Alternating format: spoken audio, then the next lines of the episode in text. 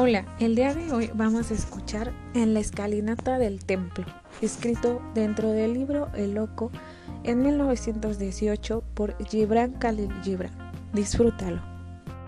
Ayer tarde, en la escalinata de mármol del templo, vi a una mujer sentada entre dos hombres. Una de las mejillas de la mujer estaba pálida y la otra sonrojada. Y así terminamos el texto de hoy.